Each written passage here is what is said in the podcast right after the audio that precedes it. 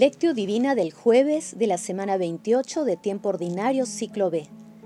La sabiduría es radiante e inmarcesible. Se deja ver fácilmente por los que la aman y encontrar por los que la buscan. Oración inicial.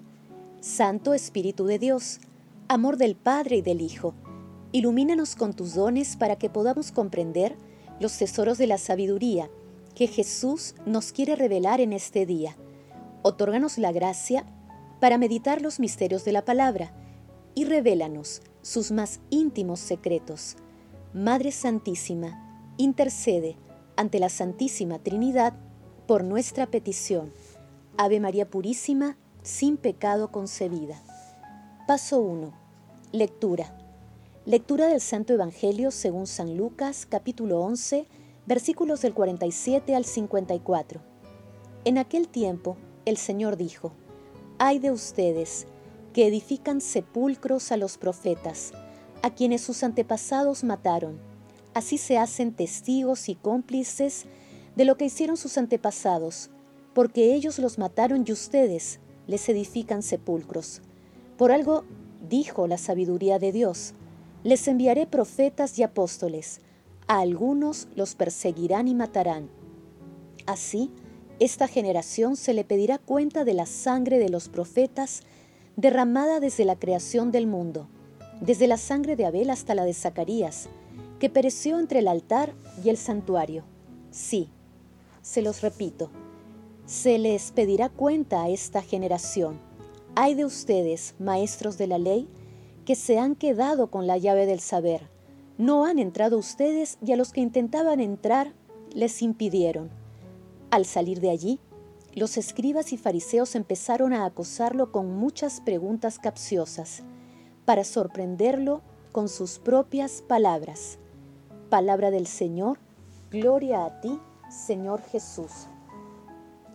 Con el pasaje evangélico de hoy, culmina el texto que hemos meditado desde el martes, denominado represión o invectiva contra fariseos y doctores de la ley ubicado en Lucas capítulo 11 versículos del 37 al 54. Hoy meditaremos los versículos del 47 al 54. Hoy Jesús continúa expresando sus ayes por los fariseos y doctores de la ley, debido a su disposición a honrar a los profetas muertos, construyéndoles sepulcros a quienes fueron asesinados por sus antepasados. De esta manera los fariseos y doctores de la ley, imitando a sus antepasados, comenzaban a construir el sepulcro de Jesús. Aún así, Jesús ofrece una oportunidad de arrepentimiento, porque predicó el perdón y el amor aún cuando lo iban a matar. Adicionalmente, Jesús señala que la llave de la sabiduría es interpretar la ley a través de sus enseñanzas, algo que se rehusaban a hacer los maestros de la ley. De esta manera, se iba agudizando el conflicto entre Jesús y las autoridades religiosas de la época. Jesús enseña que es imposible separar el amor a Dios y el amor al prójimo.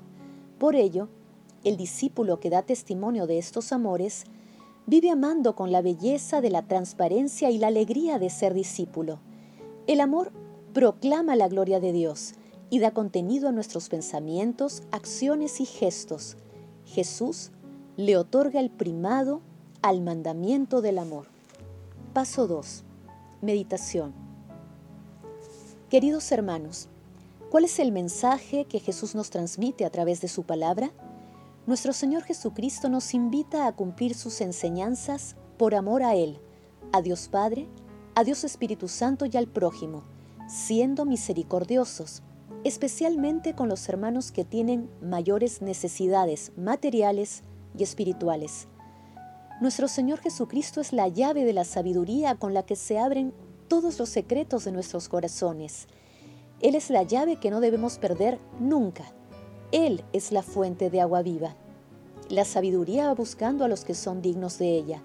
Se les muestra benévola por los caminos y sale al encuentro de todos sus pensamientos pues hay en ella un espíritu inteligente, santo, único, sutil, ágil, perspicaz, inmaculado, claro, impasible, amante del bien, agudo, libre, bienhechor, filántropo, libre, seguro, sereno, que todo lo puede, todo lo controla y penetra en todos los espíritus. Hermanos, meditando el pasaje evangélico de hoy respondamos, ¿cómo actuamos frente a las personas que piensan diferente a nosotros? ¿Utilizamos nuestros talentos para ayudar a aquellos hermanos más necesitados? Que las respuestas a estas preguntas nos ayuden a comprender que lo más importante en el seguimiento a Dios es el amor. Jesús nos ama. Paso 3. Oración. Espíritu Santo, nuestro corazón está dispuesto a seguir a nuestro Señor Jesucristo. Concédenos los dones para vivir como cristianos de palabra y de obra.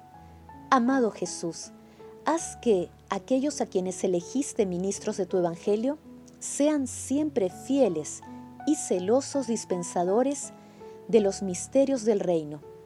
Amado Jesús, misericordioso Salvador, haz parte de tu felicidad a todos los difuntos, al lado de María nuestra Madre, y con todos los santos. Te suplicamos también que los agonizantes puedan contemplar tu salvación. Madre Santísima, Madre de la Divina Gracia, intercede ante la Santísima Trinidad por nuestras peticiones. Amén. Paso 4. Contemplación y acción. Hermanos, contemplemos a nuestro Señor Jesucristo con una homilía del Papa Francisco. Tanto amó Dios al mundo que le dio a su Hijo único. Este Hijo único se entregó a sí mismo, no porque haya prevalecido la voluntad de sus enemigos, sino porque Él mismo quiso. Amó a los suyos y los amó hasta el fin. El fin es la muerte aceptada por los que ama. Este es el fin de toda perfección, el fin del amor perfecto, porque nadie tiene amor más grande que el que da la vida por sus amigos. Este amor de Cristo ha sido en su muerte más poderoso que el odio de sus enemigos. El odio tan solo pudo hacer lo que el amor le permitió. Judas o los enemigos de Cristo lo entregaron a la muerte por un malvado odio. El Padre entregó a su Hijo. El Hijo se entregó a sí mismo por amor. Sin embargo, el amor no es el culpable de la traición. Es inocente incluso cuando Cristo muere por amor, porque tan solo el amor puede hacer impunemente lo que le parece bien. Tan solo el amor puede constreñir a Dios y por decirlo de alguna manera mandarle. Es el amor lo que le ha hecho descender del cielo y ponerlo en la cruz. Es el amor el que ha hecho derramar la sangre de Cristo por la remisión de los pecados en un acto tan inocente como saludable. Nuestra acción de gracias por la salvación del mundo se debe, pues, al amor, y es el mismo el que nos impele por una lógica que constriñe a amar a Cristo tanto como se le ha podido odiar. Amado Jesús, confiados en tu amor y misericordia, deseamos asumir el compromiso de practicar tus enseñanzas a través de obras de misericordia. Asimismo, queremos pedir tu Santo Espíritu para incrementar nuestra tolerancia y comprensión en el trato con todas las personas, que prefiramos siempre practicar tu amor por encima de las cosas exteriores. Glorifiquemos a la Santísima Trinidad con nuestras vidas. Oración final. Gracias, Señor Jesús, porque tu palabra nos conduce por caminos de paz, amor y santidad. Espíritu Santo, ilumínanos para que la palabra penetre a lo más profundo de nuestras almas y se convierta en acción. Dios glorioso, escucha nuestra oración. Bendito seas por los siglos de los siglos. Madre Santísima intercede ante la Santísima Trinidad por nuestra petición. Amén.